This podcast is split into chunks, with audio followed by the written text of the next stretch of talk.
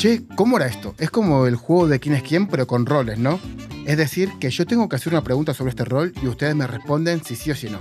Dale, vamos a ello. ¿Sentís que hay poca gente que sepa exactamente lo que haces? No. Sí. No, ¿Escribís más documentos de los que imaginabas cuando aceptaste el rol? Sí. no, Sí. ¿Sos una llanera o llanero solitario? No. No. ¿Tu día se pasa buscando un hueco para picar entre reunión y reunión? no, No. No. Tu rol es un rol de influencer. Sí. Sí. puede. Eh, no, ¿Tenés que tener más conocimientos generalistas que específicos? No. Sí. no, ¿Vas a ser developer hasta que te mueras? Sí. sí, Sí. Ah, listo, ya lo tengo. El rol de este episodio es...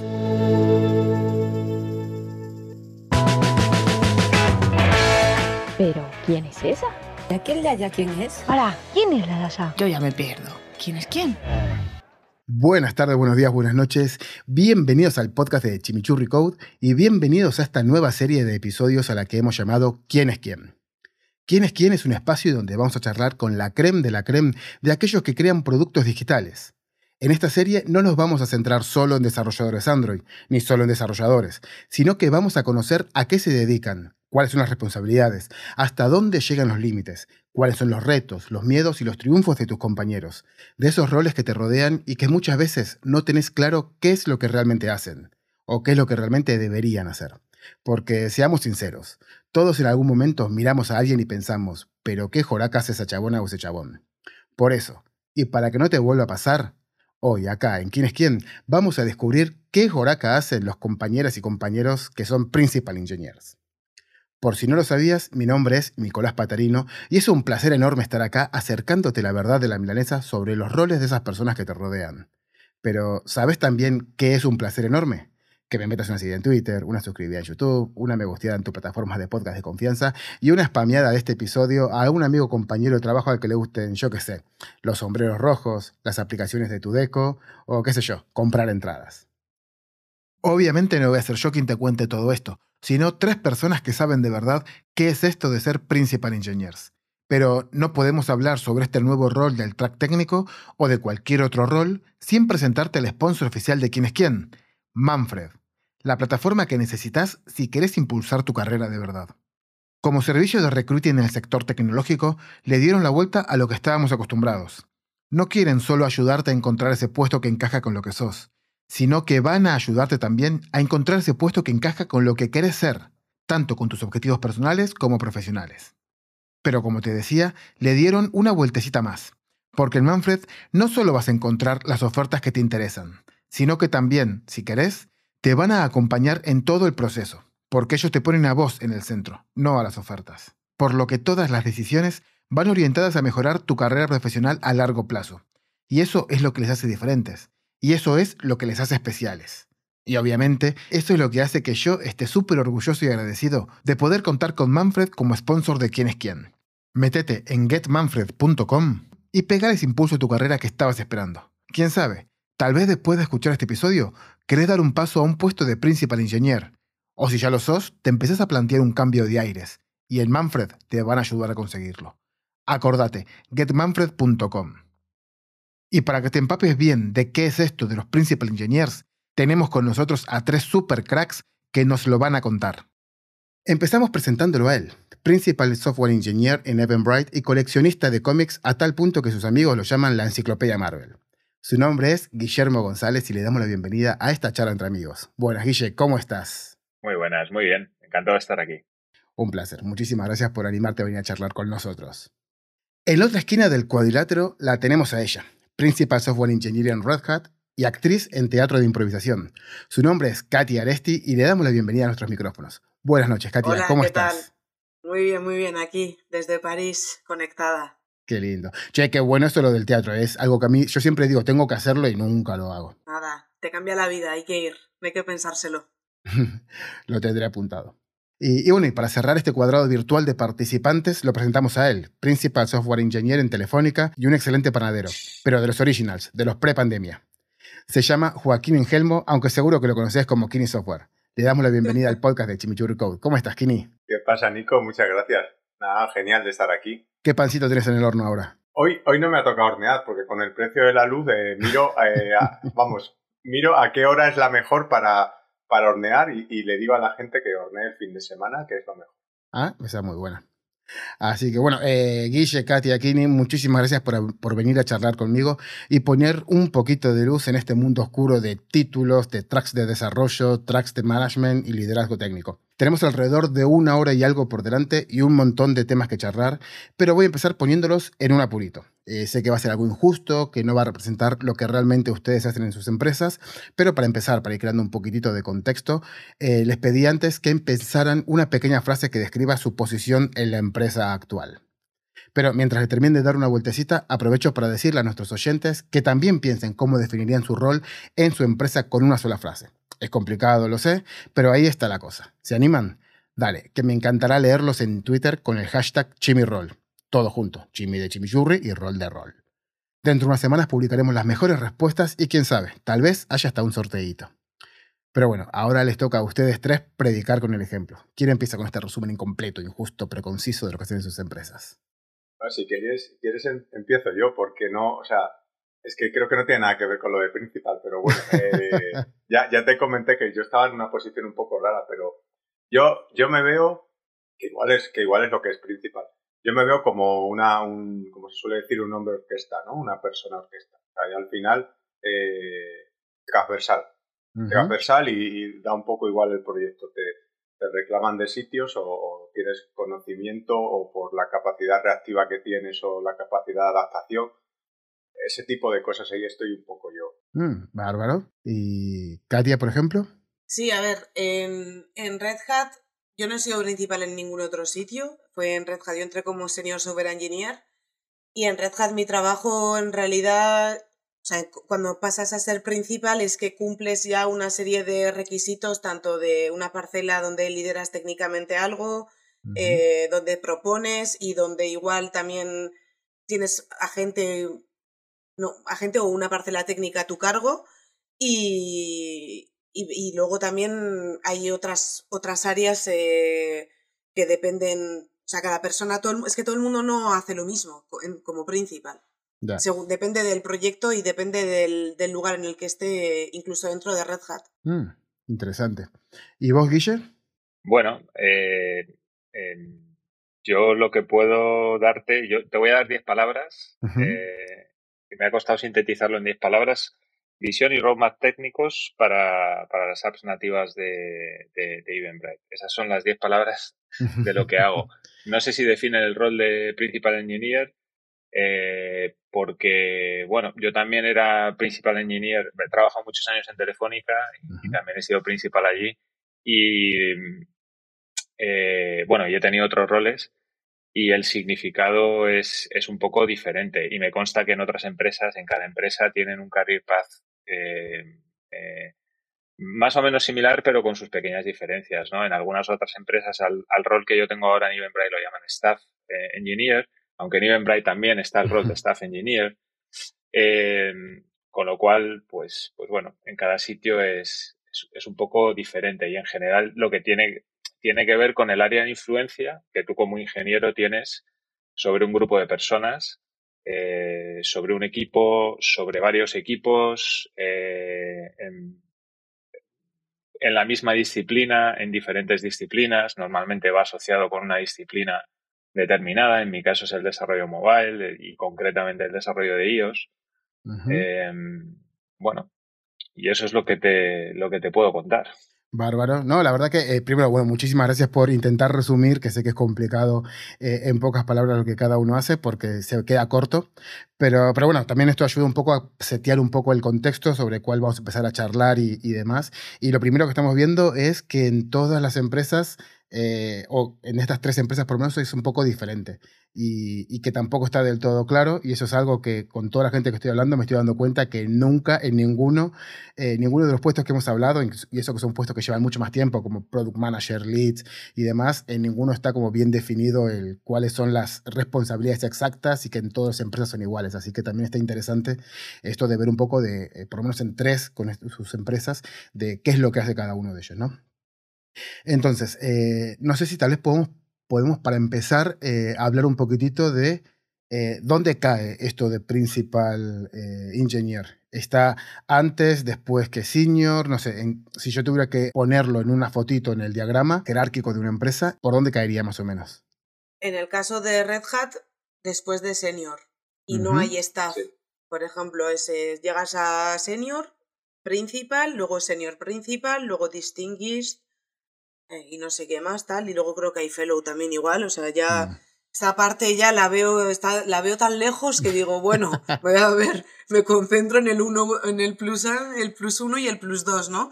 Em, pero, pero sí, o sea, para mí es después de senior porque embarca, al menos en Red Hat, también es que corresponde no solamente a lo que tú estás haciendo, sino también a técnicamente a, al el hecho de que vayas cogiendo una tanto parcela técnica como influencia que se ha comentado antes, por ejemplo, influencia externa e mm. influencia interna, em, relación con los clientes también, porque claro, Red Hat es una empresa que hace productos open source pero monetiza con soporte con los clientes y los soportes de las licencias, no la licencia del producto, sino el soporte, ¿no? Que vende y otras y otras eh, y otras partes, ¿no? Entonces, cuando tú estableces, por ejemplo, eh, una relación con los clientes bastante estrecha del producto en el que tú estés trabajando y vayas solucionándole cosas, eso estás creando una influencia, ¿no? Entonces, eso también te da unas responsabilidades que, que, que, que, como principal, o sea, cuando tú pasas de ser senior a principal, eh, se tiran en cuenta.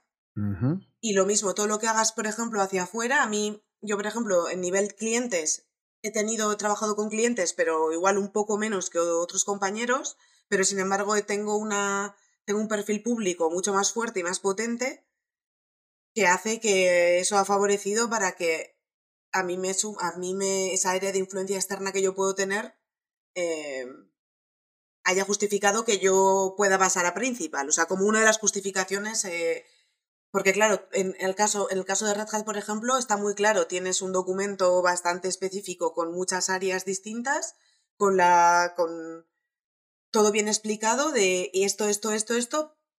Cuando lo lees dices, ay, pues no sé. Luego es que tienes que realmente justificarlo y poner datos de lo que has estado haciendo para cuando, cuando ya vas a hacer tu promoción o cuando ya piensas, ay, pues me gustaría pasar a principal o me gustaría pasar a senior. Entonces vas a ver qué áreas, en qué áreas estás fuerte y en qué otras tendréis que igual trabajar, ¿no? Para, para perdonar que me estoy aquí enrollando como una persiana para explicar esto, pero, pero esto es, eh, sí, en Red Hat es así, al menos. ¿Y ustedes cómo lo ven? También, ¿dónde, dónde cae más o menos? Guille, Kini. Sí, es, es, es muy similar en Eventbrite, como tú también bien sabes.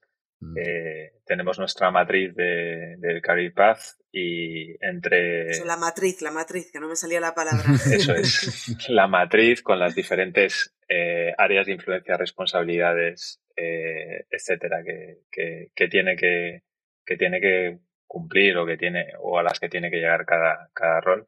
En el caso de Eventbrite, eh, tenemos después del senior tenemos el staff Después del staff tenemos el principal, luego hay un senior principal, eh, que ahora mismo creo que solo hay uno en, en todo Eventbrite, y luego hay eh, technical fellow, que también solo hay una persona en, todo Eventbrite. Sin embargo, principals hay, bastantes.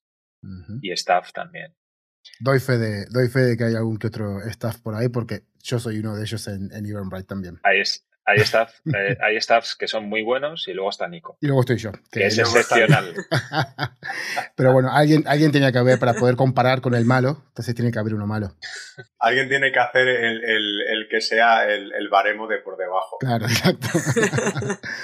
y, y vos, Kini, eh, ¿cómo es por Telefónica? Eh, yo, o sea, como también, por ejemplo, sabéis, Guille y, tú, pues, claro, yo, a mí me hicieron principal en 20. Uh que claro, no tiene nada que ver con Telefónica en realidad, eh, a nivel, en, ese, en, ese, en ese punto, ¿no? En ese punto, como Telefónica compró Twenty, eh, llegó un punto en el que nos mixeamos, ¿no? Pero, pero yo fui principal en el Career Path de Twenty, ¿no? Mm. Que es, que es similar al que habéis comentado, ¿no? Pues eh, después de Senior eres principal, ¿no? o sea, es, es, el siguiente paso. Y de hecho en Twenty, después de principal, creo que no había nada En, el, en el path de individual contributor.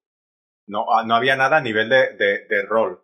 Obviamente luego hay como niveles internos que no están especificados, pero cuando yo era senior, fui senior y senior plus, por decirlo así, ¿no? Y luego ya principal, o sea que Eso sí que, eso sí que estaba, pero no había más, más allá en el individual contributor. No era en Telefónica que estamos trabajando en ese nuevo, en ese career path de toda la parte esta mixta de varias empresas tecnológicas que nos hemos fusionado.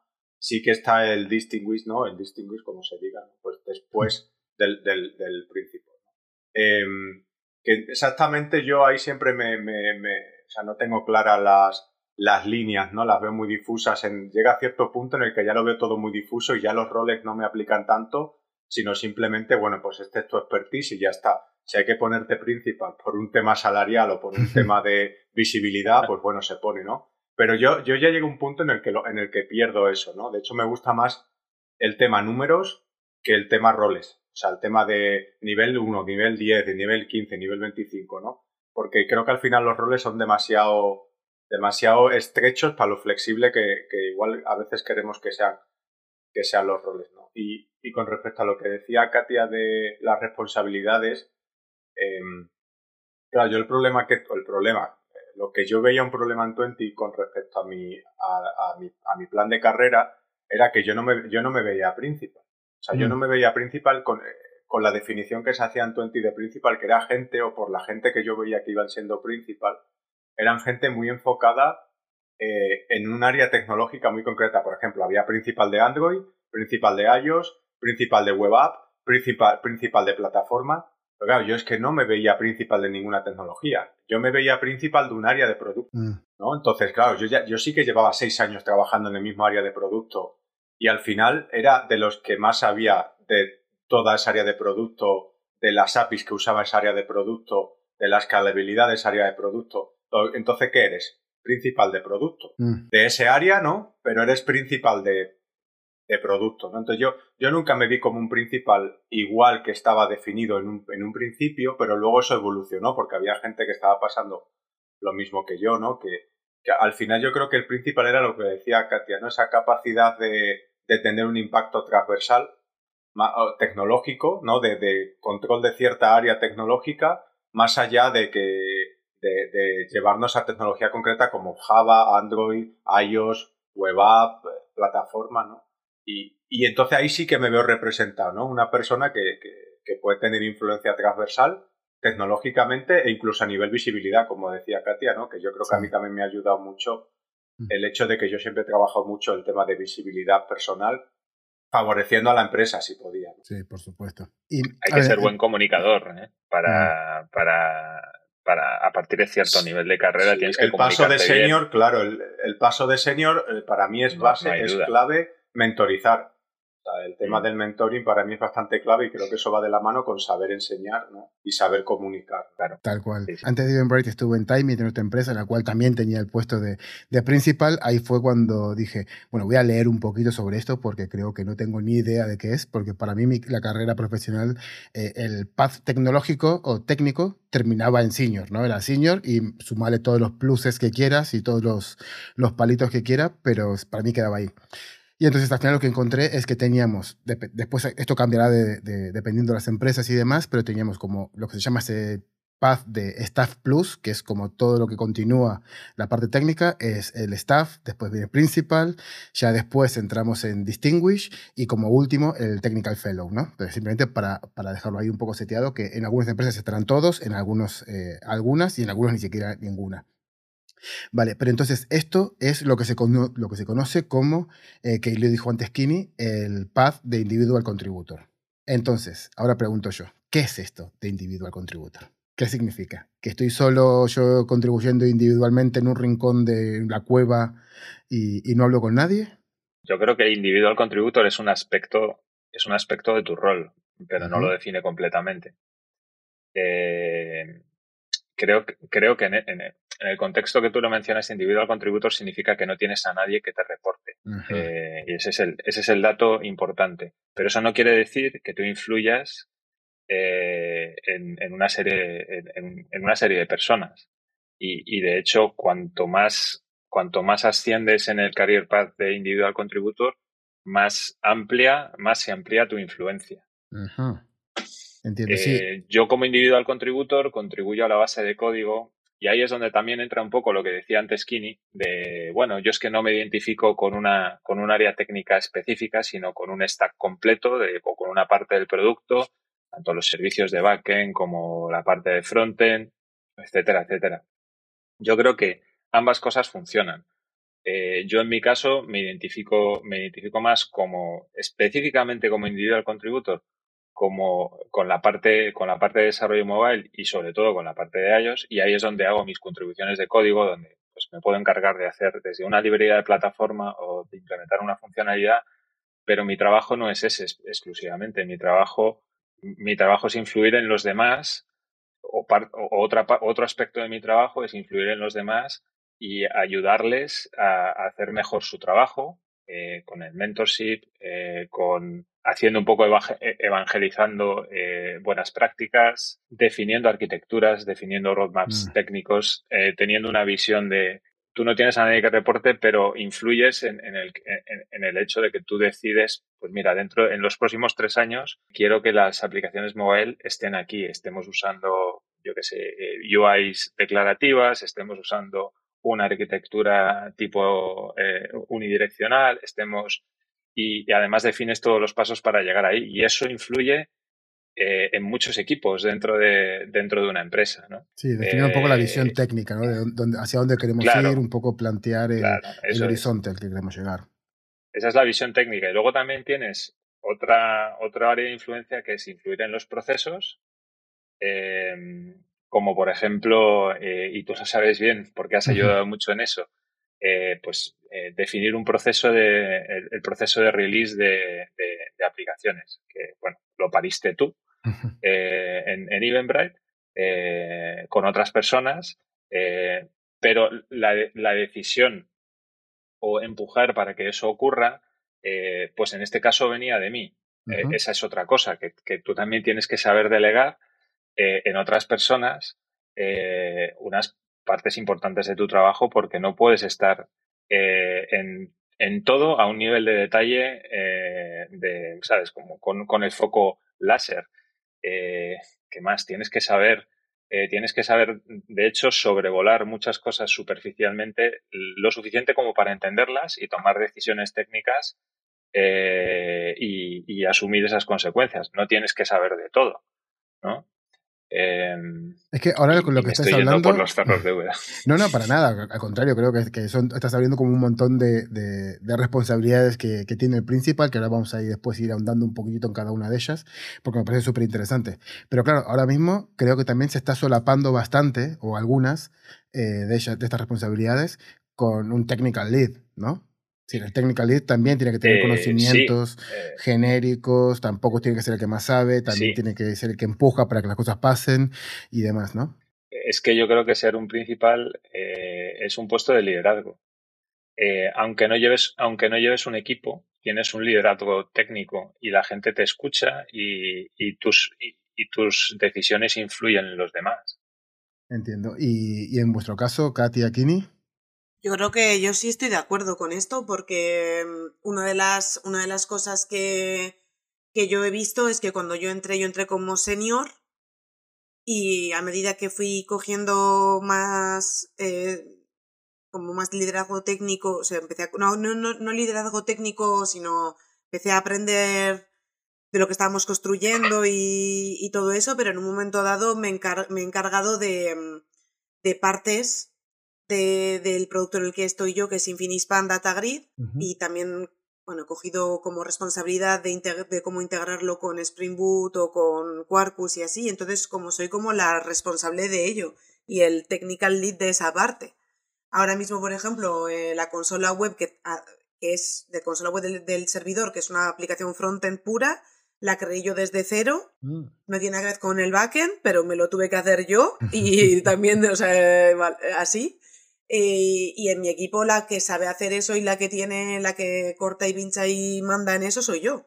Y nadie más. Y de hecho tuve yo una movida con mi jefe hace más de dos años cuando empecé porque me quería hacer una cosa que le dije yo esto que me estás haciendo aquí no estoy de acuerdo. Toda una mierda. Aquí me estás haciendo, perdona, eh, estoy utilizando una palabra que vamos a poner pi después. No, pero le, dije, le dije, mira, le dije, mira, o sea, que eres el, tú eres, es él es el technical lead, de hecho, del equipo. De Tristan, por ejemplo, que es, eh, es el technical lead del equipo, es el que da la visión técnica y ahora mismo él es eh, senior principal, pero fue, era, fue principal mucho tiempo hasta, hasta ser senior principal. Y él es el que da toda la visión y luego tenemos a otra persona que es además engineering manager y se ocupa también de la parte del producto, bueno, de, digamos, hacer la conexión entre la parte cliente y la parte community y todo eso, ¿no?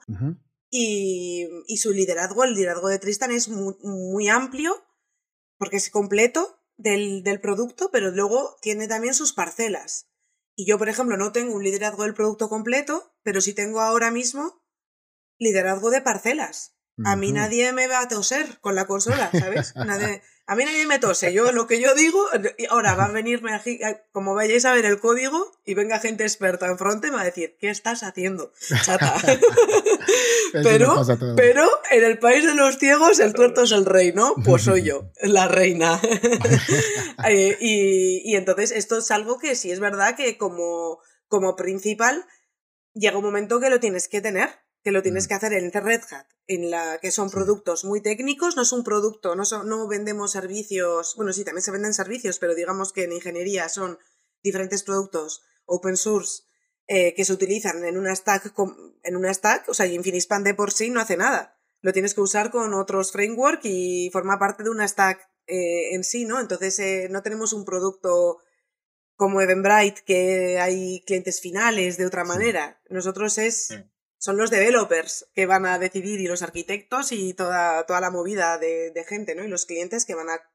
Entonces es un poco diferente también em, incluso la roadmap de producto y lo que se le pide a una persona que haga product producto en Red Hat con ese tipo de productos no es lo mismo que lo que se le va a pedir a alguien en Eventbrite, por ejemplo. Tiene nada que ver porque los tipos de productos son distintos, entonces los skills igual son diferentes los que necesitamos. No es lo mismo hablar a, arquitectos, a consultores y a developers que hablar a, a yo qué sé, a deciders de, hmm. de no sé qué, ¿sabes? O a médicos, por ejemplo. Eh, si estás haciendo un producto médico, ¿no? Eh, bueno, es un poco. Pero al final sí que es verdad que hay una parte que es común, a pesar de todo, que es tienes que saber hablar con gente, organizar y el liderazgo técnico llega un punto que lo tienes que, a medida que vas haciéndote cada vez más, que tienes más experiencia, eres autónomo también, tienes mucha más autonomía y tienes que saber trabajar con los demás y tener liderazgo técnico y eso aunque seas senior también, pero a mm. medida que vas creciendo cada vez tienes más, hasta que a lo mejor eres lead de un producto entero. Sí, eso, bueno, eso al final supongo que nos pasa en todo, ¿no? En todas las escalas que, estamos, que vamos creciendo, siempre eh, entre un puesto y el anterior o un puesto y el siguiente hay muchas responsabilidades que se van solapando también para que vayas como ir desaprovechando. Claro, claro. A mí, por ejemplo, cuando pasé a principal es que eh, yo le dije a mi manager, oye, mira, que, que, que, que yo, bueno, a ver, voy a, hacer, voy a ser súper sincera. Yo dije, a ver, aquí para tener más panoja hay que pasar a la principal. Y digo, y además, porque yo, yo soy muy de, venga, vamos subiendo el nivel, ¿no? Como cuando estás jugando a la consola, de, venga, yo me quiero pasar al malo final. A ver, ¿cómo vamos subiendo aquí? ¿Cómo vamos subiendo? Y además es un sitio que a mí me gusta lo que hacemos y tal. Entonces, dos años antes me dijo, pues esto es así. Me dio la, la matriz. Y ahí vi que algunas partes ya las tenía muy cubiertas y otras no. Entonces, durante dos años, llegó un momento cuando ya hice la demanda, para la demanda, la, todo el proceso para pasar a principal ya y que pasó al comité, toda la movida para que se aprobase y todo eso, eh, yo ya llevaba un tiempo ejerciendo de principal, no tres años, pero para justificar que ya era que podía pasar a principal, digamos que ya lo era. Y no significa que luego ya cuando pase a principal ya tengo todo cubierto. No, puedo, voy a seguir creciendo en el rol, claro, pero digamos que una parte ya la tenía cubierta y, y bueno, por eso no sé por qué me estoy diciendo esto, yo también voy por los cerros de Úbeda. no, no, eh, completamente de acuerdo. Además, lo que, lo que sí que estoy viendo es, eh, y bueno, yo creo que es un poco la, definición también de esto de, de, individual contributor, es como que llega un momento en el cual ya llegas al senior o al senior plus o, o, al rango máximo de senior dentro de tu empresa y ahí tienes que tomar una decisión. Tienes que tomar la decisión de si querés seguir ganando más dinero y seguir creciendo dentro de la empresa, tenés que irte para el lado de management o eh, bueno, antes era solamente para el lado de management. Ahora, desde hace unos años, ya empezamos a tener este nuevo eh, track, que es el de. Afortunadamente, afortunadamente, porque yo soy una ferviente defensora de seguir haciendo trabajo técnico hasta que, hasta que no tengamos más pelo ni en la cabeza y 500.000 canas, ¿sabes? O sea, Yo estoy, yo soy pro, pro developer total. Te puedes mover, te, puedes, te puedes mover entre, entre las dos, eh, entre, los, entre las dos rutas. O sea, yo, yo he estado en ese caso. Yo me he movido al, al pad de más de management y luego he vuelto al de individual contributor, ¿no? Que eh, en Twenty el, el, el rol de technical lead tenía una componente bastante y también depende dependía un poco de donde cayeras pero en mi, en mi caso tenía una componente bastante bastante más de management que que, técnica no sí. y bueno pues puedes ir puedes probar te puedes arrepentir puedes volver te puede apetecer o sea todo todo tiene sus sus eh, eh, cosas positivas, ¿no? Pero vamos, desde luego yo estoy también ahí muy, en la línea de, de Katia. Eh, cuando se me caiga el poco, que, el poco pelo que me queda, yo seguiré tirando líneas de código. Sí. y en tu caso también es igual, Kini. vos también estás en este path de, de principal porque no ¿Te gusta menos la parte de gestión de personas? ¿O es un poco por lo que dijiste antes, ¿no? que ya al final venías de, de 20 y una cosa te fue llevando a la otra y, y, acabaste ahí? Sí. Eh, bueno, a ver, o sea, siempre. Yo también he sido. Yo soy muy developer también, ¿no? Es, o sea, es una cosa que, que, creo que una vez que llegas a cierto punto, tú mismo te planteas o te das cuenta que, que te apetece más hacer y que no te apetece hacer más, ¿no? Mm. Entonces, eso es lo que creo que marca un poco ese, esa división a la hora de elegir el camino. Y, y, es verdad que ahora ya hay dos caminos, que antes, eh, hace años no lo sabía. De hecho, la primera empresa que yo conocí con esos dos caminos creo que era Autentia y, y luego en, en vi que lo sabía y para mí eso era muy importante porque yo no, yo no quería verme obligado a hacer otra cosa que no, que no quisiera. Y mm, lo que pasa es que en mi caso, yo no sé si a los demás les ha pasado, pero en mi caso yo, por ejemplo, también he sido muy consciente de las habilidades que tengo de comunicación o de resolver cosas con gente, ¿no? O sea, de, la forma en la que yo trato a la gente o de la imagen que doy a la hora de, resolver problemas que involucran a gente, no problemas técnicos, ¿no? En sí mismo, de no, no, no consigo hacer esto técnicamente o cómo se integra esto con una API, ¿no? Entonces eso, yo al final quería explotar eso, pero desde, desde, la, desde el camino del individuo al contributo. Y creo que por eso el principal encaja bien. Es decir, el principal es una persona. Yo, por ejemplo, era un proxy ah, de mi test lead con respecto a todo el área backend que le influía a su parte de producto. Mm. Entonces él no se tenía que preocupar de muchas cosas porque sabía que estaba yo. Entonces yo le hacía de proxy de paraguas o como queramos llamarle de forma que al final si había que coordinar cosas en el área backend, las coordinaba yo. Es como decía Katia, este, este es mi terreno, esta es mi parcela y aquí el que manda soy yo yo tengo un test al que le reporto, pero él confía en mí y entonces él, delega esa parte de bajo nivel, vamos a decirlo así, de coordinación entre, entre, entre partes en mí. ¿no? Eh, por ejemplo, en Twenty, los que conocéis el proyecto, y a Katia se lo cuento ahora, al final en Twenty había un producto, una marca blanca, un producto marca blanca que eh, pusimos en varios países, ¿no? Era el mismo producto en distintos países, pero claro, eso implicaba integraciones de APIs de distintos países. Eh, que todas iban a converger en, la, en, el mismo modelo común de nuestro producto, ¿no? Entonces, claro, por mi parcela tenían que pasar diferentes integraciones. Pues eh, yo era el encargado de revisar que todo eso tenía sentido a nivel homogeneidad, porque no podíamos tener una solución divergente para cada cliente, ¿vale? A nivel de, de esa parte back. Entonces yo era un poco el que supervisaba que, oye, ¿cuál es la propuesta de este país? Esta, a ver, ¿cuadra con lo que tenemos en esta parcela? No cuadra cuál es la propuesta.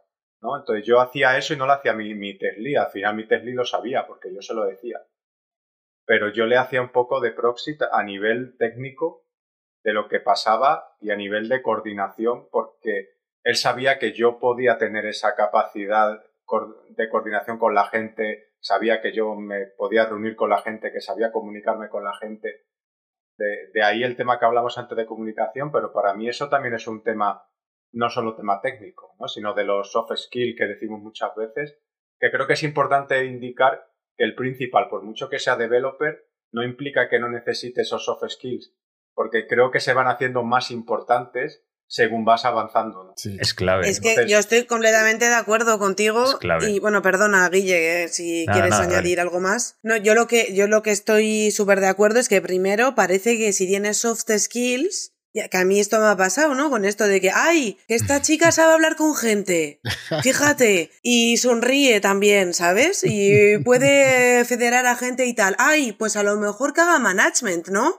Venga, ¿por qué no dejas de programar? Pues no quiero, no quiero. ¿Y, y qué pasa? Que luego, a medida que vas cogiendo eh, cuando tú vas hablando con gente, y si tú tienes que hablar con gente técnicamente y con clientes con tal, hombre, pues los soft skills son necesarios. Y para poder proponer en un momento dado verte con gente para trabajar en equipo, eh, que sí, que, que está muy bien que tú estés en tu esquina y que seas un maquinón de algo y hace falta gente que también tenga ese perfil. Yo, por ejemplo, soy incapaz igual de recibir mm, megas de logs y ver dónde está el bottleneck, ¿sabes? Yo me muero aquí en mi casa, yo sola haciendo eso. Es como, por favor, help, help me. O sea, yo no estoy ahí. no, pero estás sola, no estás sola. Claro, pero yo tengo otro, pero luego, pero yo quiero seguir teniendo validez técnica, quiero seguir sintiéndome, sobre todo, legítima técnicamente, porque yo sufro mucho si tengo la sensación de que ya no piloto nada, técnicamente. O sea, ya tengo la sensación de que estoy perdiendo algo y que estoy abandonando algo que me corresponde mucho a mí. Es como que encima que esto es algo aparte, algo que es completamente individual para mí. Encima, como soy mujer, es como que, pues no me da la gana, ¿sabes? Pues ahora no me da la gana. Eh, quiero ser técnicamente, pues eso, eh, mejorar y ser cada vez mejor y todo eso, ¿no? Pero evidentemente cuando tú tienes que hablar con, cuando tienes que hacer un producto, tienes que tener soft skills para poder hablar con clientes, con otras personas, otros equipos.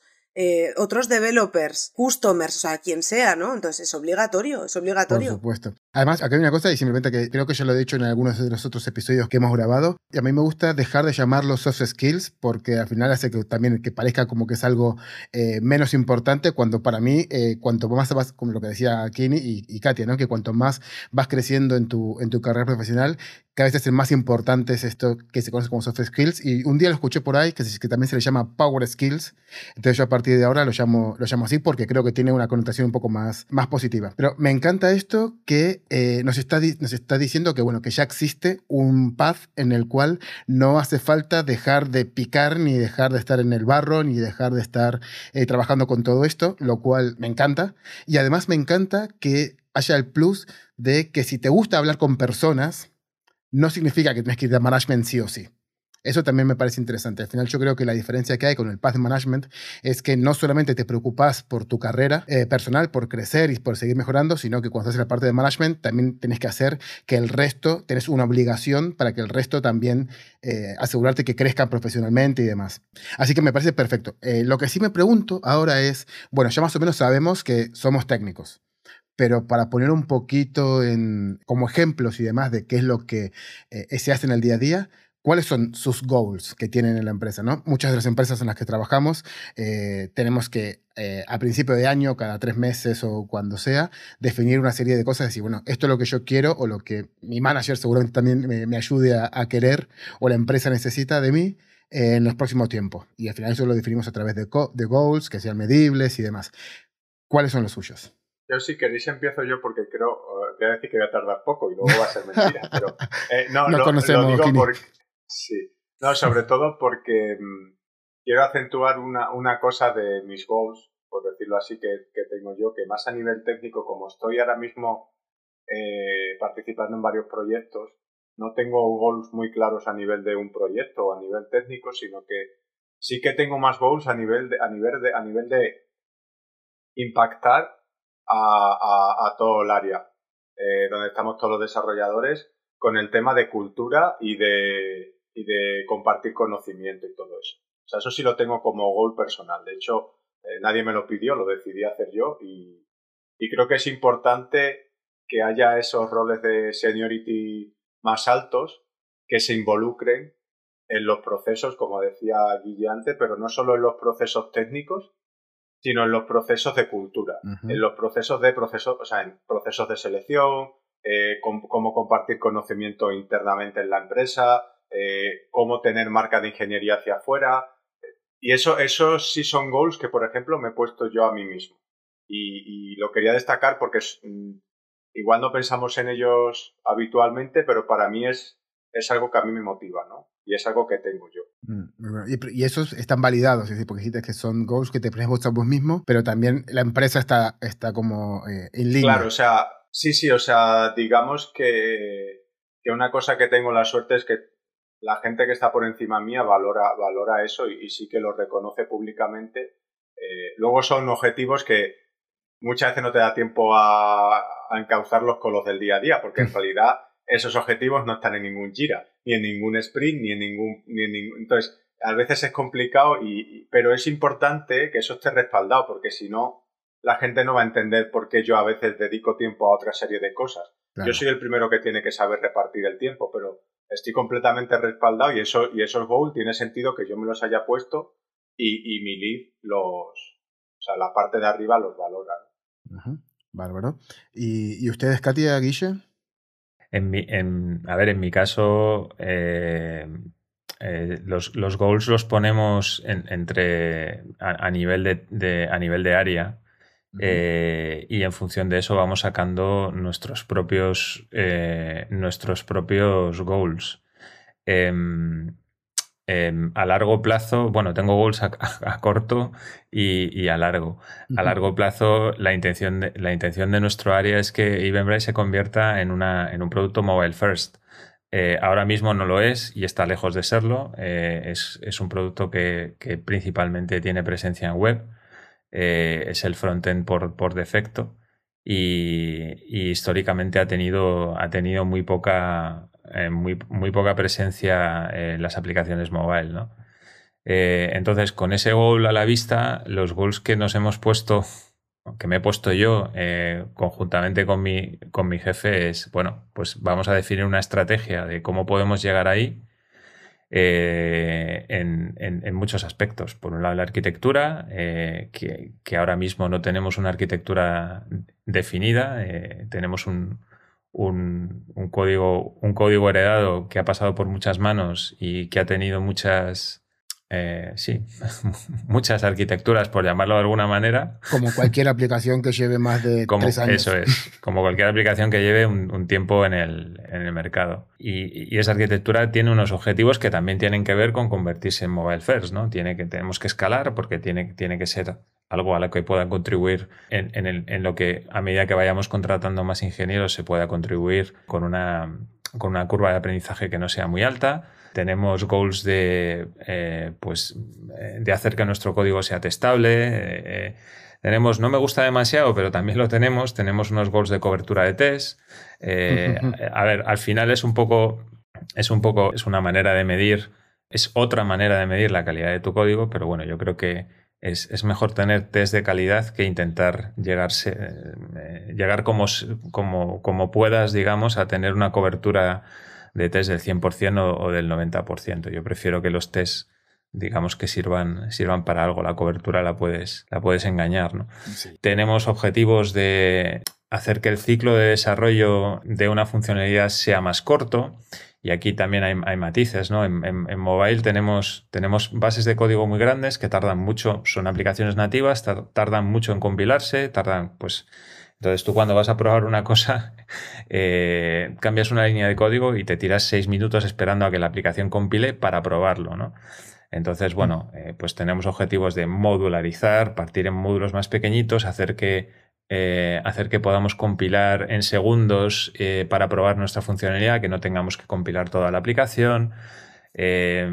también tenemos objetivos de pues, cambiar un poco la estructura del área para que podamos porque venimos de un equipo, venimos de un equipo mobile que es eh, em, que no está, que no está embebido en, los, en los equipos a los, en los que se dedican a hacer productos, sino que tiene su propio, o tenía, porque ya lo, estamos empezando a cambiar, su, su, propio product manager, ¿no? A mí me suena siempre muy raro que mm. soy el product manager de iOS, hola, soy el product manager de Android es un poco que no, tiene ni pies ni cabeza, ¿no? Tú tienes que tener el product manager de una funcionalidad concreta, ¿no? Entonces estamos también viendo cómo estamos separando el equipo en un equipo de plataforma y embebiendo ingenieros de nativo en equipos, eh, en equipos de, que se dedican a hacer una funcionalidad en concreto. Y bueno, es, ese es el resumen. Al final, yo, el objetivo que me pongo en mi cabeza es, tengo que, tengo que hacer que el, desarrollador, el desarrollador nativo sea feliz y, produzca, y, produzca y monte funcionalidades, monte features de la, de la aplicación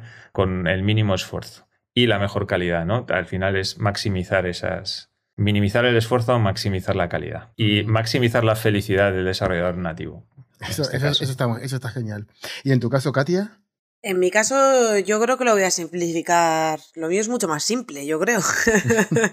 Al final, no, eh, yo me pongo los objetivos. A, ver, eh, la empresa.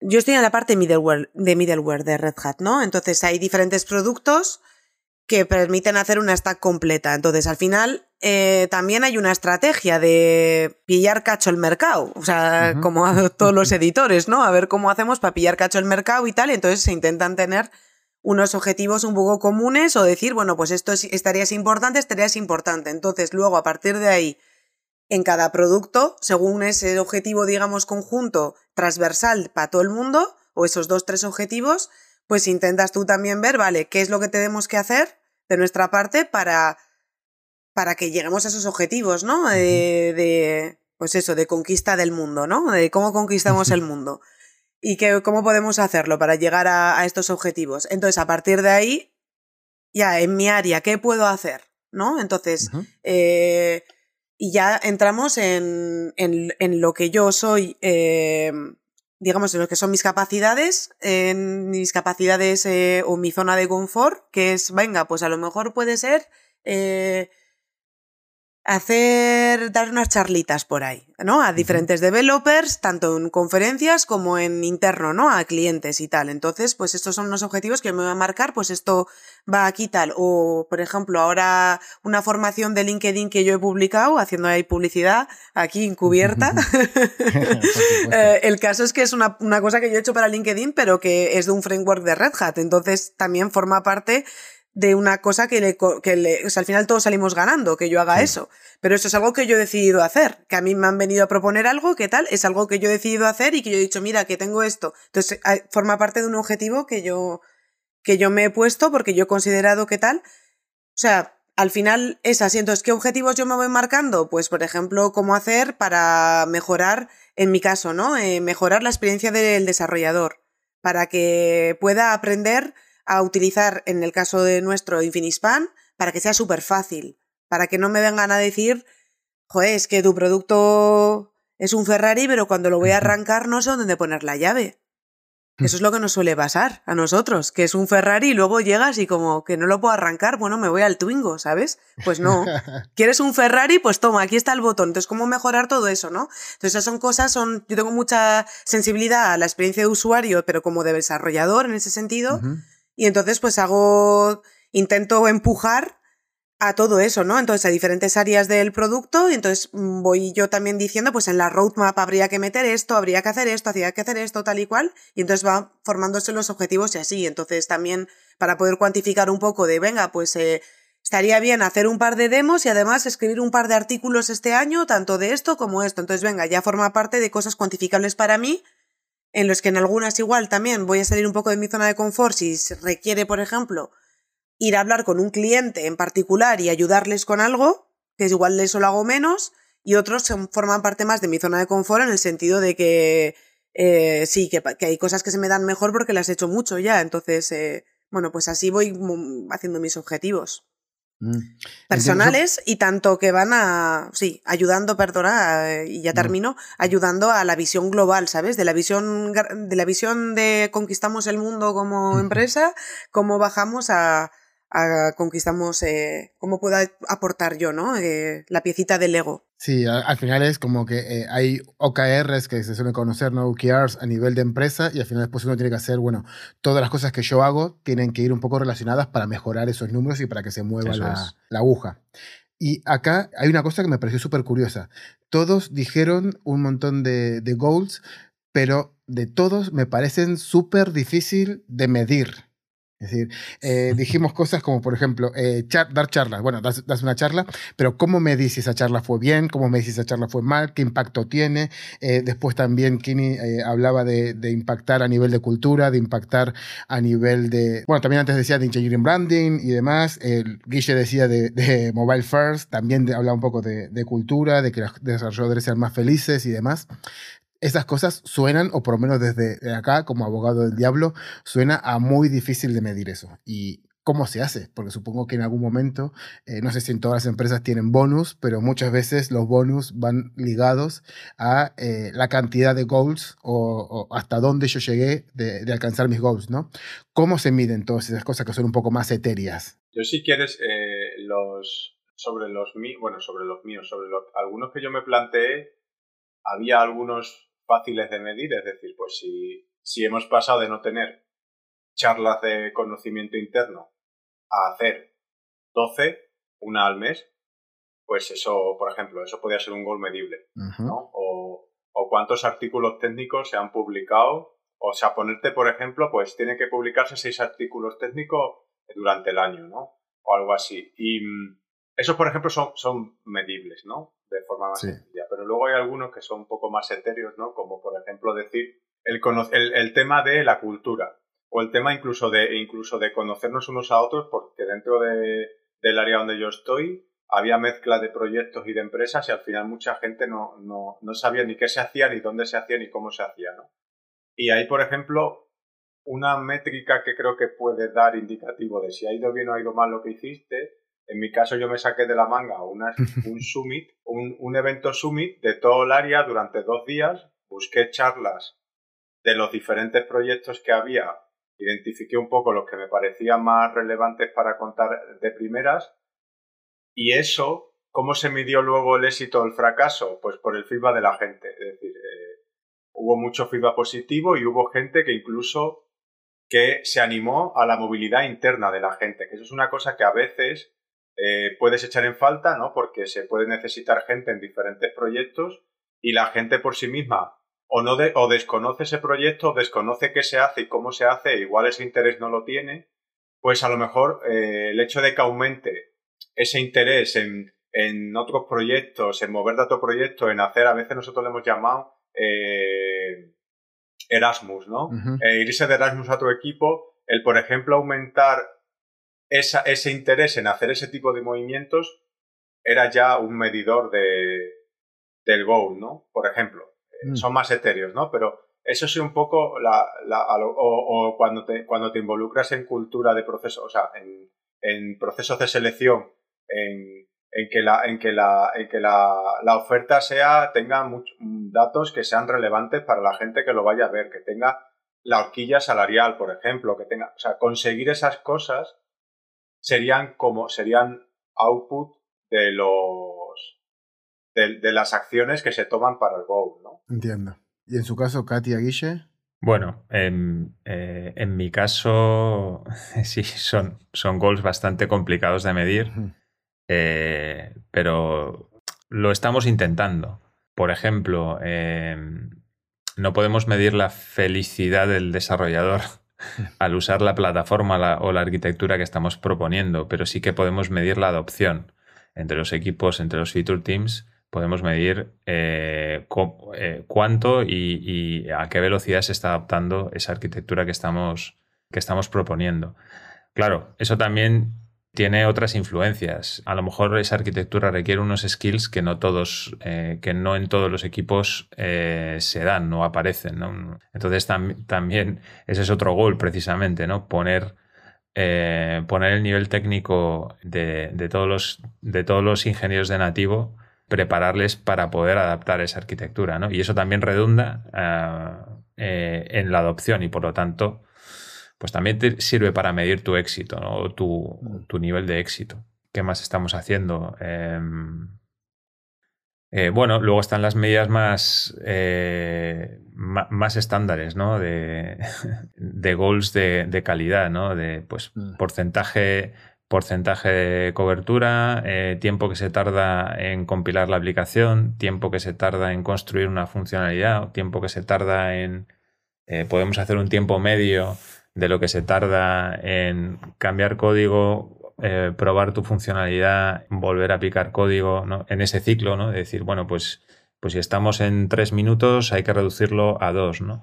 Y eso al final redunda en la productividad de la gente y también en la, en la, en la felicidad, ¿no? Entiendo. Y en tu caso, Katia, porque claro, porque también hablabas de influencia y demás. A nivel interno tal vez es un poquito más fácil, pero a nivel externo, ¿cómo sabes que lo que vos estás haciendo es porque estás influenciando bien y no es porque hayas una campaña de marketing o porque justamente eh, ahora esté de moda el no SQL y entonces haya subido eh, la cantidad de uso? ¿Cómo se mide este tipo de, de cosas?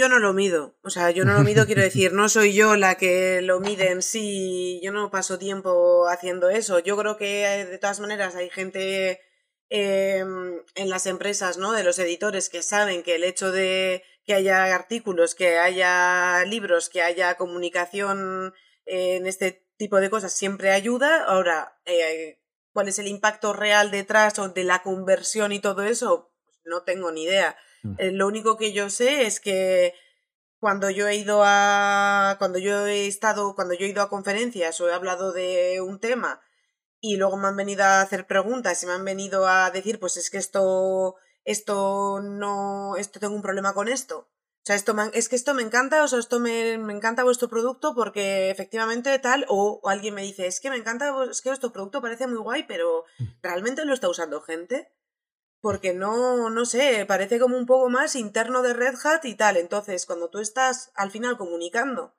diciendo, no, eh, primero sí, lo está usando gente, está en deployments muy tochos, en producción, en sitios que a lo mejor tú mismo desconoces, eso por un lado, y segundo, tú que me estás diciendo que efectivamente esto parece muy prometedor, pero que eh, cuando empezaste a usarlo te estabas cagando en todo como quien dice, pues ya me estás dando un feedback y eso yo con ese feedback yo voy luego a hablar tanto, tanto con gente en clientes como con gente mm, de fuera, ¿no? De la naturaleza, que está gente de Spring, gente de Quarkus en general. Tú hablas con ellos, te dicen esto y de ahí hay cosas que entran en, en, en la roadmap. Por mm. ejemplo, yo una cosa que, y yo, yo, yo misma, solamente como usuaria de Infinispan, ¿no? Y Finspan es una, no es solamente una caché, eso es un producto que hace muchas cosas, entre ellos también puedes hacer full text, eh, query, puedes poner persistencia, o sea, es, una, es algo eh, tocho, ¿no? Entonces tú cuando vas a configurar una, una configurar una caché, eh, buscar y tener, tener como en una, de una manera sencilla acceso a cuáles son las funcionalidades y cómo configurar la caché es difícil. Y yo cuando he ido a hablar con gente, yo me he dado cuenta que mucha gente desconoce muchas mm. features de Infinispan, que igual van a asociarlo a algo, pero no a otras cosas, ¿no? Entonces, por ejemplo, yo de ahí, yo de todo eso he decidido, porque me he dado cuenta que era un valor añadido, hacer en la consola de Infinispan una feature de, que será un wizard en frontend de configuración de caché paso por paso, en el que vas a ayudar a, a la gente que va a empezar y tal, ¿no? Y en la consola yo he ido añadiendo cosas que me he dado cuenta yo que luego los clientes y los desarrolladores que entran en Infinispan o que, o sea, lo, que, lo, empiezan a usar, pues eh, lo están usando un montón. Mm. Entonces tú ahí vas viendo también, ¿no? Eh, que al final tú has invertido tiempo en algo y que efectivamente la gente va a hacer preguntas eh, respecto a ello. Ahora, ¿cómo cuantificarlo exactamente de qué conversión ha habido, qué porcentaje, qué tal? Pues yo no tengo esos datos, ¿sabes? No lo sé. Yo al mm. final em, pues se apuesta por algo y se va viendo poquito a poco. También es un poco como, ¿cómo, cómo mides que los objetivos de un manager eh, sean, estén, estén, o sea, estén bien, ¿no? Porque tú cuando tú estás haciendo management, por ejemplo, de gente, cuando lo ves, no es algo, no es un retorno inmediato. Tú tus acciones no las ves inmediatamente, ¿sabes? O sea, una feature sí, tú por ejemplo a mí me dicen mm. objetivo que, que podamos reducir eh, que podemos tener esta feature en tres meses, vale, eso ya está hecho, ¿no? Pero cuando es algo un poco más a largo plazo, las acciones que tú estás haciendo hoy a lo mejor van a tener un impacto en dos o tres años. Mm. Entonces es un poco difícil también. Y lo mismo pasa con el management, ¿no? Las acciones que tienes cuando tú estás reorganizando una empresa, equipos y llevando a gente para arriba, lo ves a largo plazo. Entonces también.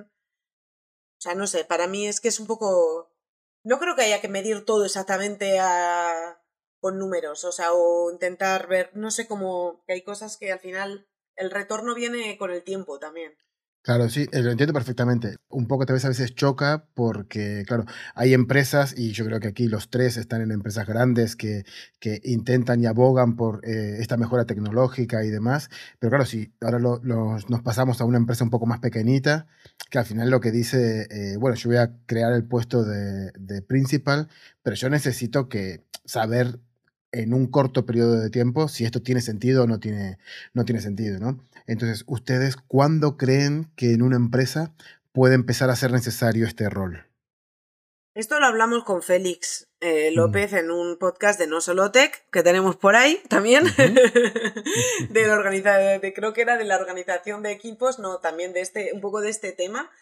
Y al final él decía que, porque yo, yo no soy pertinente para, para decir, pues, pues cuando llegas, cuando, está, cuando sois 50, no, pero cuando, cuando contratéis al 51, ahí, ahí lo vais a hacer, ¿sabes? Ahí vamos a hacer, creo que depende un poco, creo que depende un poco de la empresa, creo que depende, pero creo que lo que, lo que Félix decía al final es que se va viendo la necesidad, ¿sabes? Eh, llega un mm. momento en el que realmente lo necesitas, porque va va, como que cae por su propio peso, yo creo. Entonces creo que no, que es algo que, que hay que vivirlo, ¿no? De pasar, por ejemplo, alguien que podría responder esto muy bien, bueno, vosotros se vista igual lo podéis responder vosotros ya, ¿no? Pero eh, Álvaro Salazar, que entró en Lo Quiero, eran ocho y ahora son ni sé cuántos, o sea, ya son ya la cantidad de gente que tiene él ahí por debajo, empezaron siendo ocho y ahora es un VP Engineering de que no sé cuánta gente tiene por debajo, ¿sabes?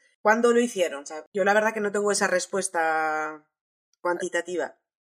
Yo creo que ninguno la tenemos, pero, yo, pero eh, estamos de acuerdo en que es el sentido común. En cuanto tienes la necesidad de tener un CTO y un, y un VP de Engineer y, y, esas personas están haciendo, se están encargando de todo y empieza a surgirles la necesidad de delegar cosas porque el equipo que tienen por debajo está creciendo, pues van a tener que crear esos roles intermedios, lógicamente.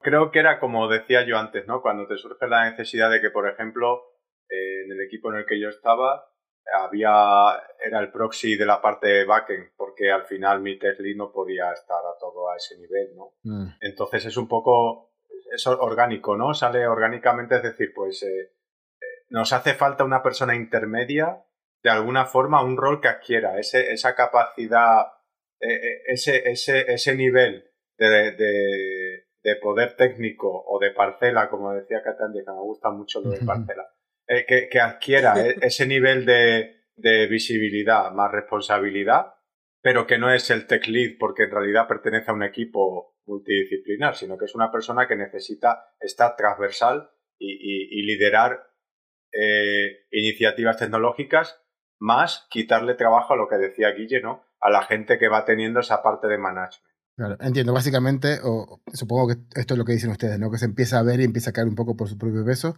pero también sería un poco cuando empezás a ver que, que muchos departamentos de tecnología empiezan a tener problemas de, coordinarse y de gestionarse y necesitamos a alguien que, que esté un poco atento a, todas las cosas que van surgiendo por todos lados. Me parece una, una, una buena solución o, bueno, una posible eh, solución. Entonces, antes estábamos diciendo que eh, nos gusta el, todo, este todo este track de, de, Individual Contributor, de Staff Plus y demás, porque es algo muy, muy técnico. Somos developers, nos gusta eh, picar código. Ahora, siendo sinceros, ¿cuántas horas del día le dedicamos a picar código? Empiezo yo. En realidad, eh, sí, dale, Guille. No, no, claro. Ah, no, no. Eh, eh, si, quieres continuar tú, Kini, eh, como. No, yo iba a decir, o sea, yo, yo, simplemente iba a decir que en principio, yo recuerdo también una conversación que tuve con el lead que tenía en ese momento de. de estoy teniendo situaciones en las que el 50% de mi tiempo es realmente puramente programación. O sea, es decir, lo estaba reduciendo, no aumentando. Es decir, yo me estaba dando cuenta porque se me iba reduciendo ese tiempo.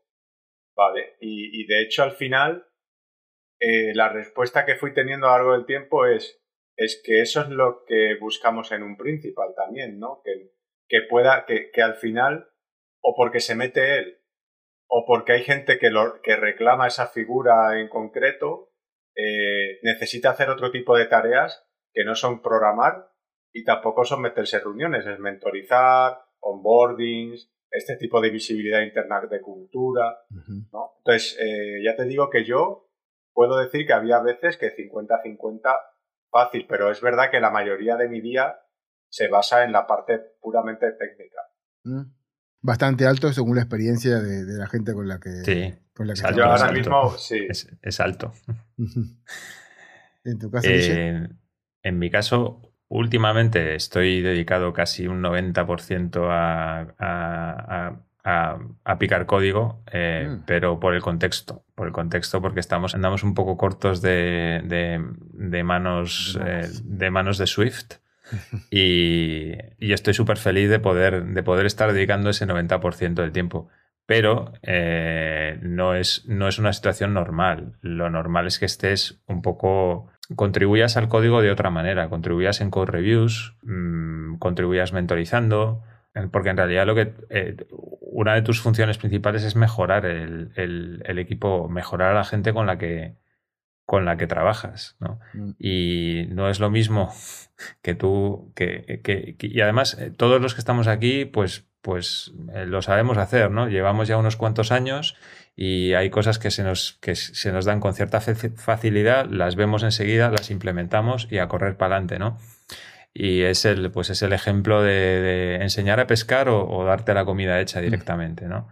Eh, pues es lo mismo. el resto del equipo, al final estamos en un equipo, el resto del equipo va a tener una evolución diferente si, si tú estás solucionándoles la vida todo el rato.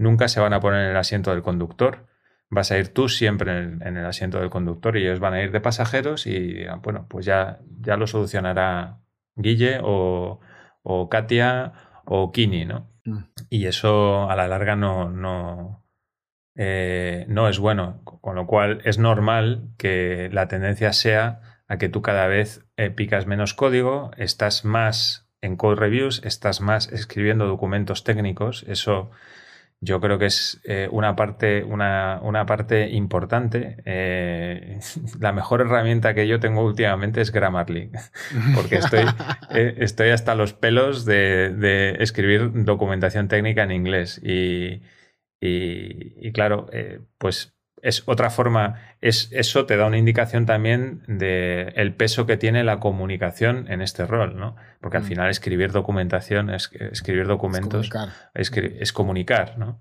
Eh, con lo cual, pues, pues yo diría que lo normal, vamos, lo normal sería estar un 40% de tu tiempo dedicado a, a, labores puramente de picar código. El resto, pues tienes que tienes que, tienes que atender a reuniones, explicar. Eh, muchas veces una parte importante de tu rol de principal es saber sintetizar una cosa que técnicamente es muy compleja y explicársela a un product manager o a un manager que no tiene por qué saber eh, eh, los detalles técnicos de, cómo funciona algo, ¿no? Y, vuelvo a lo mismo, comunicación, ¿no? Tienes que saber sintetizar, tienes que, no sé, tienen, es, la comunicación es importantísima, en definitiva. Sí, completamente de acuerdo. Y, en tu caso, Katia, ¿cuál es ese ratio de, de hands-on? Pues em, yo diría que es 80% en realidad. Ah, muy bien. Pero porque em, pero, pero que ese es mi caso particular, que otras personas es eh, otros principales diferente, depende del equipo, yo mm. creo, y depende de lo que tú estés haciendo a lo mejor puede ser 80%, es que depende, porque por ejemplo el año, eh, si por lo que sea me focalizo un poco más en, en tareas de public speaking, pues ya claro, ya cuando estás haciendo public speaking, tú, si te vas a un sitio que no sé qué, que no sé cuántos, pues no solo vas, no vas a dar tu charla y luego ponerte a programar tres horas, también hay un cambio de contexto importante que no te permite hacer las dos cosas bien que es al final es una u otra, quiere, quiero decir. Entonces, cuando tú estás en un public speaking, ¿qué estás picando? Mm, eh, ¿Demos? Pues ok. PowerPoint. PowerPoint. no, eh, no, demos, yo hago muchas demos también, pero al final, y tutoriales y cosas así, pero bueno, a ver. Eh, no es hardcore, eso, ¿sabes? O sea, no, no, debería, no debería. Si lo es, hay un problema, que de hecho por eso, y luego hago, hacemos features, ¿no? Para arreglarlo. Pero en realidad es un poco, depende. Si yo quisiera realmente focalizarme solamente en eso y poner, lo podría hacer. Lo que pasa que a mí me agota hacer solamente mm. public speaking y llega un momento que yo necesito producir y programar más. Entonces, en realidad, podría ser 90%, puede ser 90% como puede, 90, como puede ser 50, incluso 40. Y creo que depende un poco del momento y de, y de la de, la época en la que estemos, si por ejemplo hemos sacado una nueva versión y hay que comunicar y qué tal, pues al final me descuelgan el San Benito a mí y yo digo, venga, lo encanta de hacerlo. Pero en otros momentos estoy harta ya y no puedo más con mi vida ya de eso. Así que en realidad es que, es que en Red Hat eh, también es una empresa, por la cultura de la empresa, en la que se pide, se te pide mucha autonomía y que tú te busques tu camino también. O sea, te mm. guían, te ayudan para buscar tu camino, pero también eres tú mismo que tienes que proponer mucho y, y decir esto creo que es lo que hay que hacer o en esto quiero trabajar, en esto tal. Entonces te dejan mucha autonomía también para ello. Pero llega un momento que si efectivamente, como he dicho antes, los objetivos de la empresa no cuadran con lo que tú estás proponiendo en absoluto, hombre, pues te van a decir eh, pues que muy, pues muy bien, pero que no, ¿sabes? Esto no. Pero si no, en general, si tú vas un poco proponiendo cosas que a ti te motivan, que tú un poco la cultura de la empresa que es así, en la parte sobre todo de ingeniería, que es la que yo conozco. Red Hat es muy grande y hay muchas áreas diferentes y alguien de consulting te va a decir otras cosas, pero no son principal software engineer, son otra cosa. un senior, al final, o una cosa que se suele repetir mucho en, muchas empresas, es esa persona que es capaz de agarrar un proyecto y llevarlo hasta buen puerto, de intentar eh, desbloquear cosas y demás, pero un principal, o por lo menos todo esto que está en la rama de, de Staff Plus, es un poco que no solamente tiene que encargarse de eso, que seguramente puede que le caigan proyectos y tenga que liderarlos, sino también proponerlos y buscar y detectar dentro de la compañía cuáles son esas carencias que, que faltan y, demás, ¿no? Y ahí es donde hablábamos antes, eh, bueno, lo habéis ustedes, de, de, todo el tema de que es un puesto de liderazgo, ¿no? Hmm y con el liderazgo a veces también vienen, vienen acarreados otra serie de problemas, ¿no? Al final uno tiene una visión, ya sea técnica en este caso, y cuando es el líder tiene que empezar a gestionar conflictos, tiene que empezar a gestionar, eh, no gestionar personas a nivel de carrera profesional, pero sí que tiene que gestionar personas a nivel de vamos a poner de acuerdo a un montón de gente, a ir hacia un lado, a ir hacia otro, y ese tipo de, de tareas ¿Cómo se gestionan? ¿Es distinto? ¿Cambia mucho cuando sos senior a cuando ya pasas a un, a un track de individual contributor como Staff Plus? Bueno. Eh... Ese suspirito me encantó. sí, sí que cambia. En mi caso sí que cambia, porque em, em, el principal es una referencia. Eh, y claro, precisamente cuando surgen conflictos técnicos de uso esta solución, uso esta otra, pues, pues vienen, vienen a preguntarte a ti para que pongas un poco, eh, para, que, para que pongas un, poco de paz.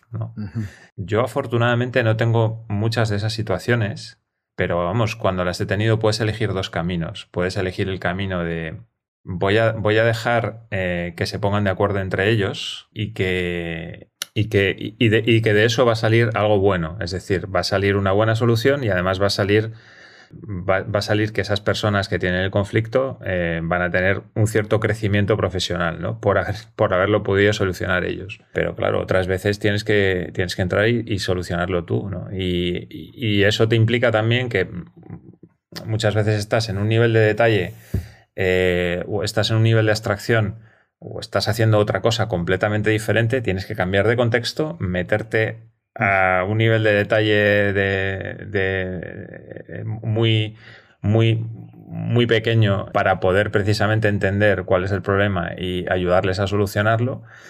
Y, no, te, y no te queda otra. No sé, yo no, encuentro otras, otras maneras de, solucionar estos conflictos. A mí no me suele pasar estas cosas y además se me dan fatal. Yo he estado... No, no, a ver.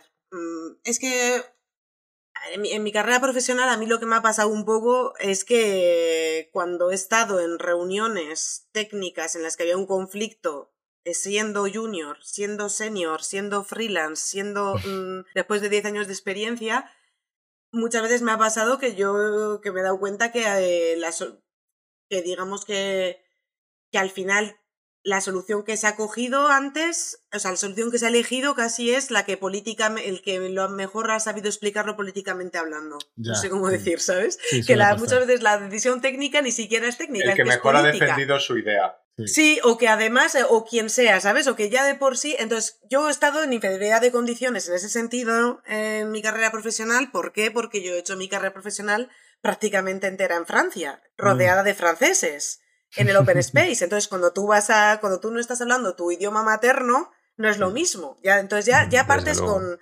ya partes con, eh, con una. Entonces yo llega ya llega un momento que yo esto, de esto he aprendido mucho, entonces, ¿no? De poder, de decir, venga, que la gente, o sea, de esto, eso a mí me ha formado, me ha forjado también. Entonces, cuando ahora, ahora es diferente porque ahora estoy en una empresa en la que todos hablamos en inglés y que hay gente que es nativa inglés, que habla en inglés nativo y los demás y otros hablamos como nuestro padre y nuestra madre nos ha podido enseñar a hablar inglés en diferentes países, ¿no? Entonces ahí ya me siento en menos inferioridad de condiciones en ese sentido. Em, digamos que me siento un poco más en, igualdad eh, para respecto, respecto a eso, ¿no? Pero es verdad que al final lo que suele pasar es que en nuestro caso es al final el tech lead que va, eh, que va al final tener la última palabra, no un principal en sí, sino el tech mm. lead del equipo con el product manager eh, por encima. Ahora, en concreto, en mi área, como he dicho, cuando ha habido una cuestión con la consola, que yo he dicho esto hay que hacerlo así, o sea, o que me han preguntado, oye, Katia, esto, o sea, ya me preguntan a mí, claro, ya soy como lo de la parcela, ¿no? Que hemos dicho. Como soy la líder de esa parcela, entonces me van, mi, mi, mi, opinión es más legítima que la de una persona que, que no ha tocado eso nunca, eh, mm. pero, pero por descarte, más que por otra cosa.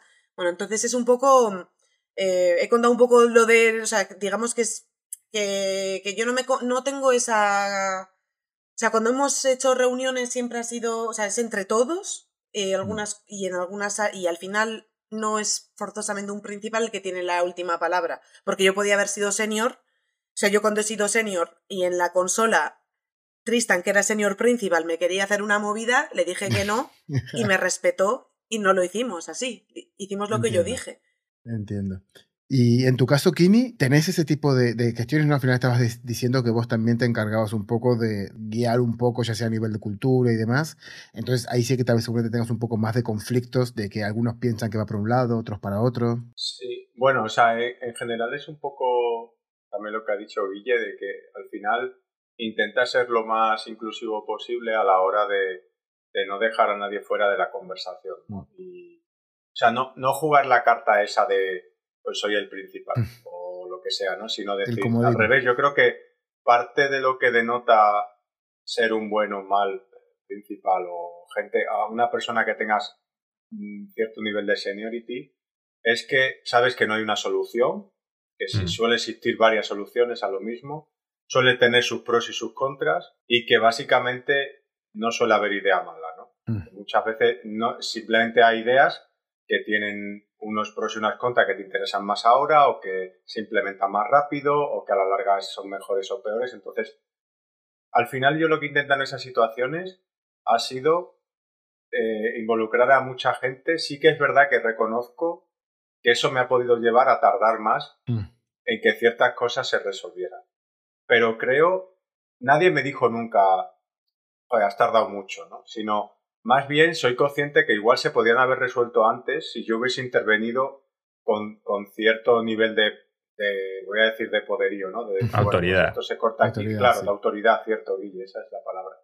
Pero, pero creo que no ha funcionado mal. Creo, o sea, no, me he sentido cómodo haciéndolo lo que he hecho en el hecho de tener, por ejemplo, eh, un caso concreto, el tener una decisión de hacer una evolución de un microservicio que teníamos y involucrar a diferentes equipos que eran consumidores y también gente relacionada de alguna forma con ese microservicio y hacer una tech spec eh, colaborativa donde yo llevaba el hilo de la tech spec pero eh, todo estaba a debate, todo tenía sus pros y sus contras, todo el mundo veía lo mismo y si había dudas de ciertas cosas, oye, ¿podemos hacer una prueba de concepto? No podemos, tal, o sea, al final eh, intentar llevarlo a, a, a ese nivel ¿vale? Pero sí que estoy de acuerdo con lo que decía Katia, que eh, el, el, tech lead es el que acaba tomando cierta decisión, aunque yo la respalde o aunque yo haya llevado la voz cantante, ¿no?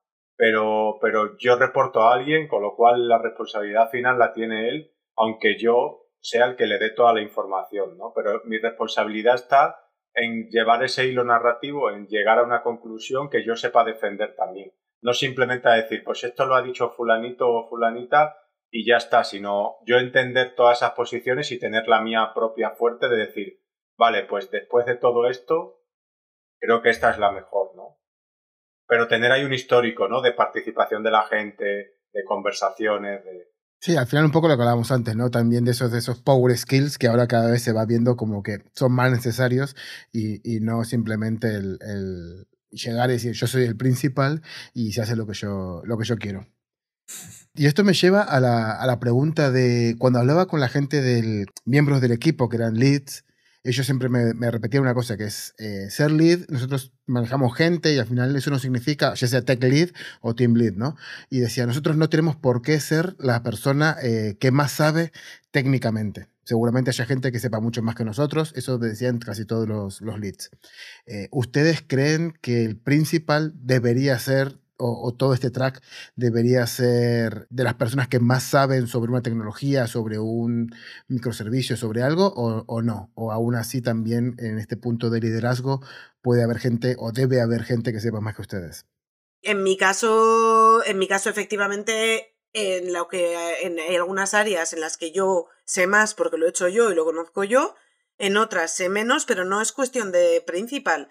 Eh, no es cuestión de principal. Y, y efectivamente hay gente que, que, que, O sea, yo creo que hay gente que es distinguished uh -huh. en la empresa, que ha hecho cosas muy tochas, pero que no, que no tienen por qué ser hoy por hoy ni siquiera los mejores en. O sea, o ser el que más sabe de algo. Al final todo va a. a o sea, hay mucha. No, no, es solo eso, no es solamente pilotar técnicamente de una cosa. Siempre va a haber gente que sepa más que tú. Incluso mm. en tu propio equipo, incluso gente más junior yo creo. Sí, yo iba a decir eso, que al final es una combinación de conocimiento técnico y de power skills. Es esa, ese, esa, esa combinación la que te da la capacidad de tener este rol. Eh, porque evidentemente no tienes que saber eh, de todo. Tienes que haber tenido una trayectoria técnica, desde luego, y tienes que, y, y, y tienes que haber sido un, un, subject matter expert en algo. ¿no? Pero, pero eso, ya, eso ya te lo exigen en, eh, en, en el rol de senior normalmente, ¿no? Sí.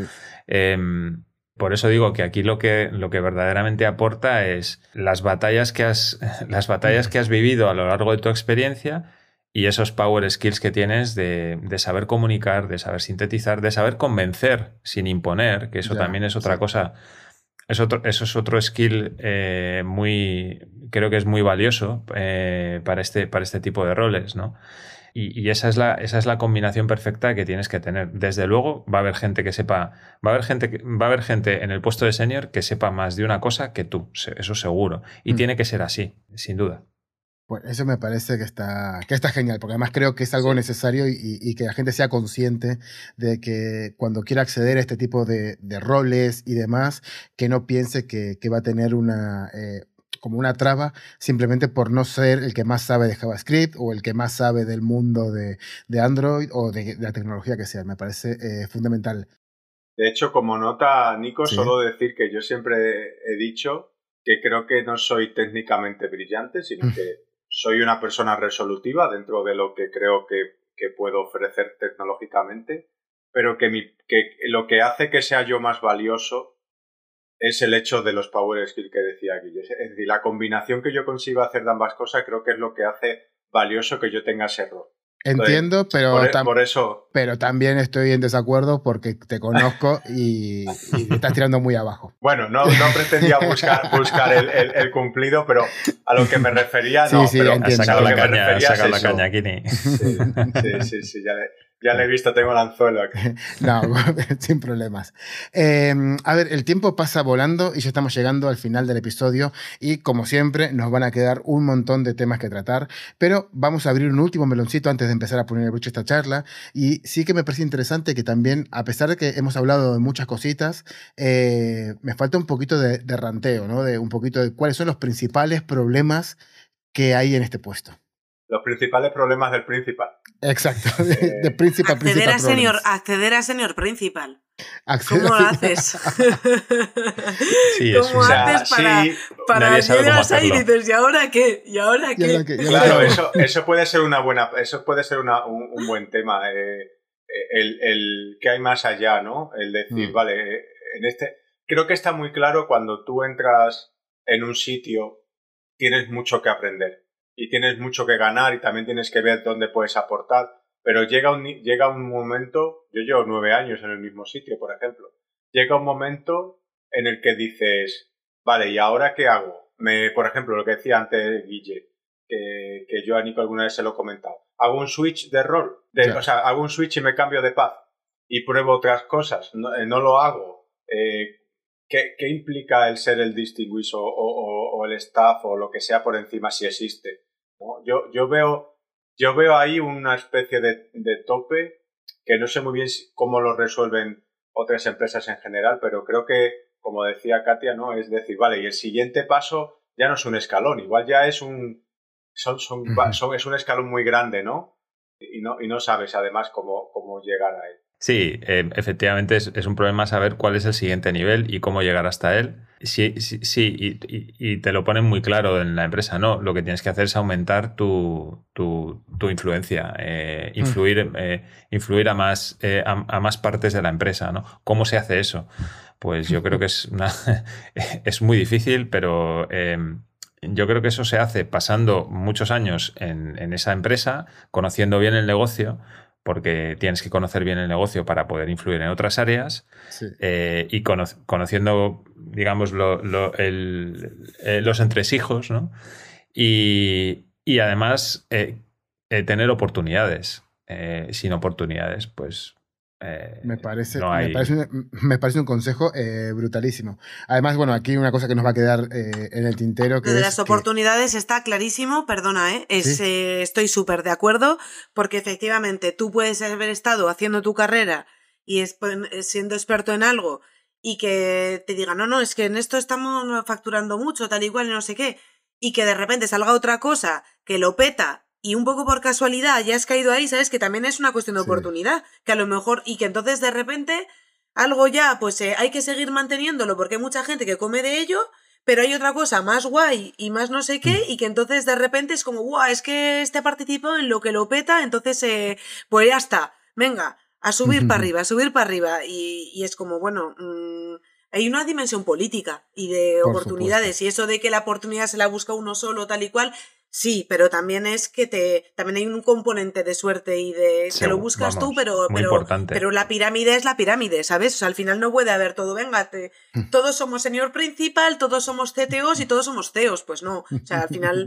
eh, accedes también por tus capacidades, pero también por la, por la suerte igual que hayas podido tener en un momento dado, sin, ninguna duda. E incluso a ello sumo, sumo un poquito más y que ya no solamente, y esto es algo que no es que ahora que sos principal también tenés que gente que está un poco más arriba tiene que ayudarte a brindar estas, estas oportunidades, sino también uno como propio principal se tiene que encargar de eso, ¿no? Porque antes hablábamos de una de las responsabilidades del principal es la parte de mentorship, pero también está la parte que a veces se habla menos, que es el sponsorship.